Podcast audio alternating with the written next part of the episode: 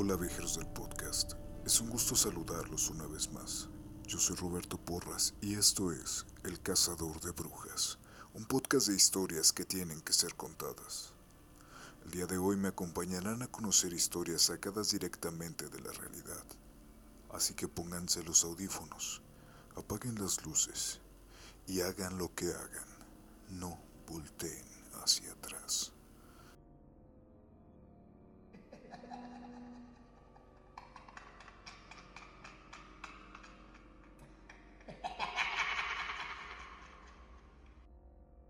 Esta historia no me pasó a mí, sino a mi papá cuando era más joven.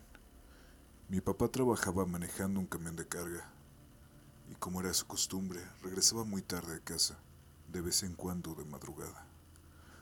Uno de los días en los que el trabajo había sido muy duro y se había extendido hasta altas horas de la noche, mi padre decidió tomar camino, no sin antes beber unas copas para calentar el cuerpo, debido a que el frío se había vuelto insoportable.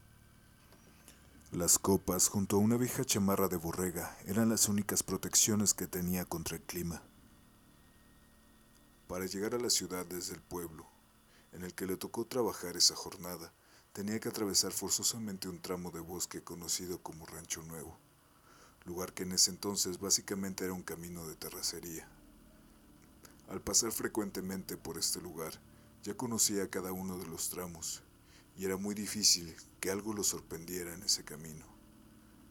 Pero esa noche algo logró sorprenderlo.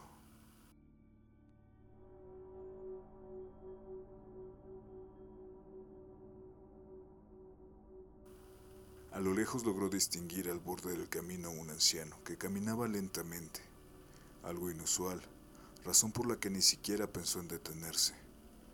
El camino tardó en dejar atrás aquel anciano, mi padre tiró una mirada al retrovisor solo para confirmar que esa persona no había sido una visión producto del desvelo.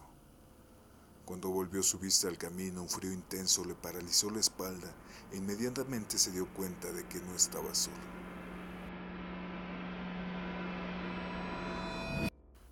El viejo que había visto caminando ahora se encontraba en el asiento del copiloto.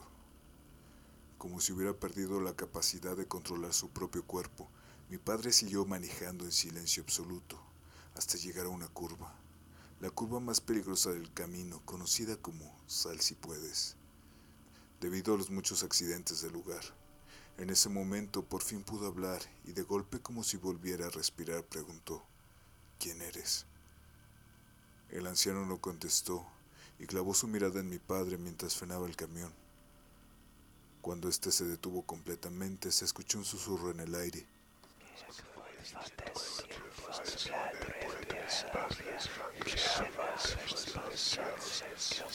yo te cuido.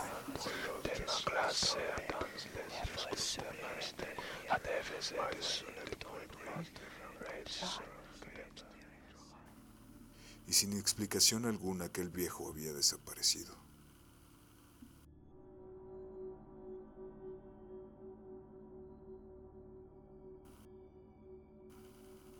Cuando era niña había dos cosas muy comunes en la casa.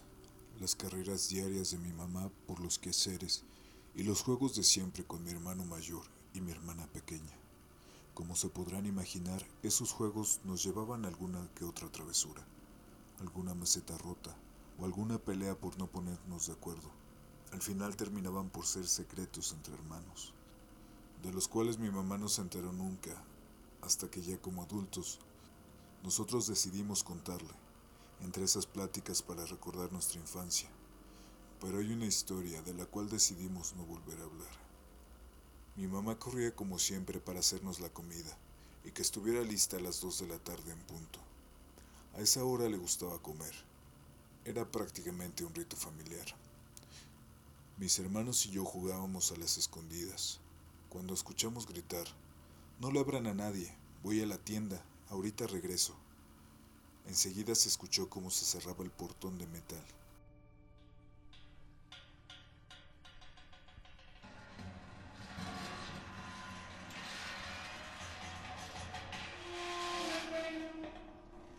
Siempre hacía mucho ruido. Era mi turno de encontrar a mis hermanos y los descubrí debajo de las camas de nuestro cuarto. Justo cuando estaba ayudando a mi hermana pequeña a salir, tuve la sensación de que la temperatura había bajado. Se sentía un frío como si hubiera caído una helada. Me di cuenta también de que otra persona estaba en la casa. Cuando levanté la vista pude ver a mi mamá por la ventana que daba al patio. Mi instinto fue preguntar, Mami, ¿regresaste tan rápido? Para enseguida pensar, no se escuchó el portón.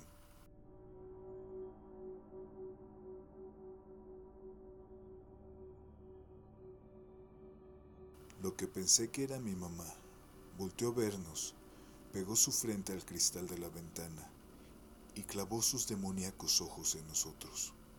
No pude hacer más que gritar. Esa no es mamá, no la vean. Mi hermana pequeña comenzó a llorar desesperadamente y mi hermano volvió a esconderse debajo de la cama. Yo no podía parar de gritar. No es mamá, no la vean. De la nada nuestros gritos se interrumpieron por el estruendo del portón abriéndose y mi madre gritando, Hijos, ya regresé. Quisiera decir que esa fue la única vez que vimos aquel ser que tomaba la forma de mi madre, pero estaría mintiendo.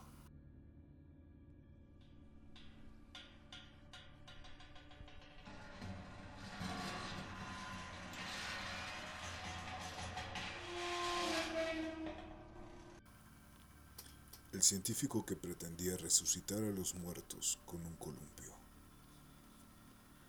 Robert Cornish, científico que siempre se sintió atraído por la idea de devolver a la vida a los muertos. Para ello ideó un sistema bastante llamativo, fijando el cadáver de un individuo fallecido recientemente y sin lesiones físicas a una especie de plano inclinable en varias posiciones, básicamente un columpio y moviéndolo de arriba abajo, era posible hacer que la sangre circulase de nuevo y por tanto se reactivasen las funciones cerebrales y cardíacas. Los primeros experimentos con personas ahogadas y a las que les había dado infartos no tuvieron mucho éxito. Si bien Cornish aseguraba que les volvía el color a los pálidos rostros y que incluso había detectado alguna señal de pulso, básicamente mejoró el sistema y a perros que sacrificaba les inyectaba coagulantes y estimulantes justo antes de columpiarles, con lo que sorprendentemente sí obtuvo resultados. Algunos canes resucitaron y llegaron a sobrevivir meses, aunque con graves daños cerebrales, y algunos ciegos.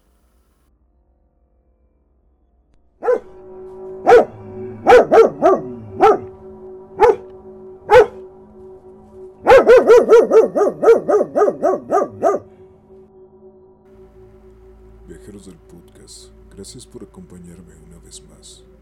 Yo soy Roberto Porras y esto es El Cazador de Brujas, un podcast de historias que tienen que ser contadas.